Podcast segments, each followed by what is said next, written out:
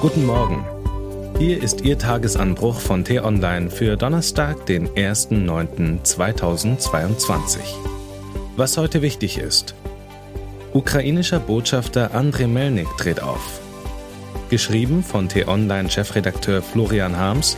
Am Mikrofon heute Benjamin Stegler. Guten Morgen, liebe Leserinnen, lieber Leser. Festzustellen, dass Andrei Melnik polarisiert, wäre eine Untertreibung. Der ukrainische Noch-Botschafter in Berlin spaltet die Nation. Die einen bejubeln ihn als Klartexter, der kein Blatt vor den Mund nimmt. Die anderen beschimpfen ihn als Nervensäge, die durch unverschämte Kommentare ihr diplomatisches Gastrecht verletze. Man muss sich weder auf der einen noch auf der anderen Seite verorten, um festzustellen, dass es wohl für jeden ukrainischen Funktionär schwer erträglich ist, manche undurchdachten Kommentare zum Konflikt zwischen Russland und der Ukraine zu ertragen, während gleichzeitig daheim Männer, Frauen und Kinder im Raketenhagel sterben. Und wenn ihre politischen und diplomatischen Amtsträger von EU-Staaten wie Deutschland mehr Unterstützung verlangen, ist das ihr gutes Recht. Doch der Ton macht die Musik. Und da hat Herr Melnick durch seinen beißenden Sarkasmus und seine ständigen Beleidigungen seinem eigenen Land einen Bärendienst erwiesen. Viele Leute hierzulande sind es leid, sich von dem ukrainischen Botschafter vorhalten lassen zu müssen, wie hasenfüßig, kurzsichtig und dämlich der deutsche Umgang mit der Ukraine sei, weil man nicht noch mehr schwere Waffen liefere, weil man ein sofortiges Kriegsende herbeisehne oder weil man überhaupt und generell und sowieso von nix Ahnung habe. Im Oktober kehrt Herr Melnik nach Kiew zurück.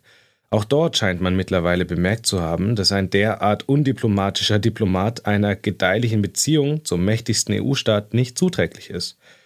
Aber vorher lässt es der Botschafter nochmal richtig krachen. Weil ihm in jüngster Zeit seltener die Talkshow-Bühne bereitet wird und die Hauptstadtredaktionen sich auch nicht mehr mit Interviewanfragen überschlagen, feuert er eben aus vollen Rohren auf seinem Twitter-Kanal. Dort ist niemand vor ihm sicher, den er verdächtigt, allzu nachsichtig mit dem Despoten im Kreml umzuspringen. Eine kleine Auswahl aus den vergangenen Tagen. Dem sächsischen Ministerpräsidenten Michael Kretschmer haut er um die Ohren, mit ihrer absurden Rhetorik über das Einfrieren des russischen Krieges spielen sie in Putins Hände und befeuern Russlands Aggression. Ich habe sie in die Ukraine eingeladen. Diese Einladung ist annulliert. Sie sind unerwünscht. Punkt. Den ehemaligen SPD-Außenminister Sigmar Gabriel watschte er ab. Sie, ganz persönlich, haben einen riesigen Schaden für Deutschland angerichtet, indem Sie das russische Teufelsprojekt Nord Stream 2 initiiert und die deutsche Gasabhängigkeit erhöht haben. Die Menschen müssen jetzt die Zeche zahlen. Shame on you. Gestern attackierte er zum wiederholten Male den Chef von Rittersport, weil die Schokoladenfirma weiterhin ihre Tafeln nach Russland liefert, die Gewinne allerdings spenden will. Hurra, quadratisch praktisch Blut ist wieder da. Rittersport hat die Kritik ausgesessen und liefert brav weiter nach Russland. Das wird nie vergessen werden. Die Ukrainer werden nie ihre Schokolade berühren, Herr Ronken und Co. Viel Glück für ihre Geschäfte mit dem Aggressor.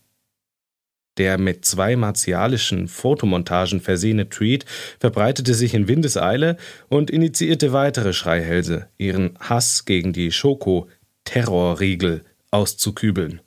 Nun weiß man ja, dass es den meisten Leuten auf Plattformen wie Twitter eigentlich nur noch darum geht, ihre eigene Großartigkeit zu feiern und andere als Doofmänner hinzustellen. Trotzdem ist es immer wieder bestürzend zu sehen, wie schnell so ein Shitstorm gegen einzelne Personen oder Firmen öffentliche Debatten vergiften und viele Menschen verunsichern kann. Um sowas auszuhalten, braucht man eine dicke Haut.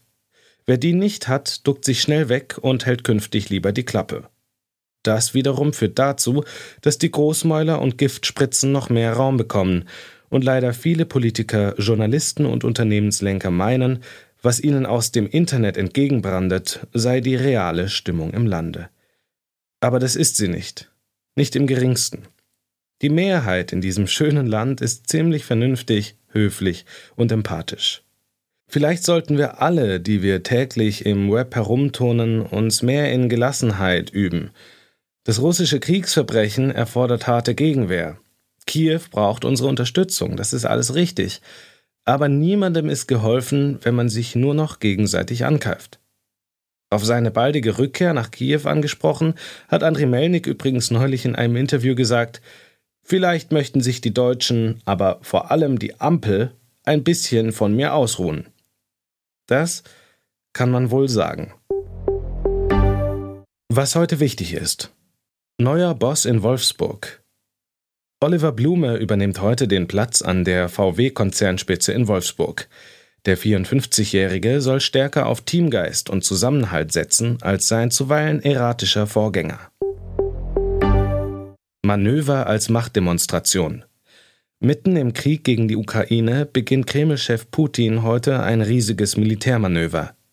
Ebenfalls beteiligt sind die Streitkräfte aus China, Indien, Belarus, Tadschikistan und der Mongolei. Mauschelei bei der ARD. Heute beginnt vor dem Landgericht Leipzig der Prozess gegen den ehemaligen MDR-Unterhaltungschef Udo Voth. Der heute 71-Jährige muss sich wegen Betrugs, Untreue, Bestechlichkeit und Steuerhinterziehung verantworten. Das war der T-Online-Tagesanbruch, produziert vom Podcast Radio Detektor FM. Uns gibt's auch morgen wieder und am Wochenende mit einer Diskussion zum wichtigsten Thema der Woche. Vielen Dank fürs Zuhören und Tschüss.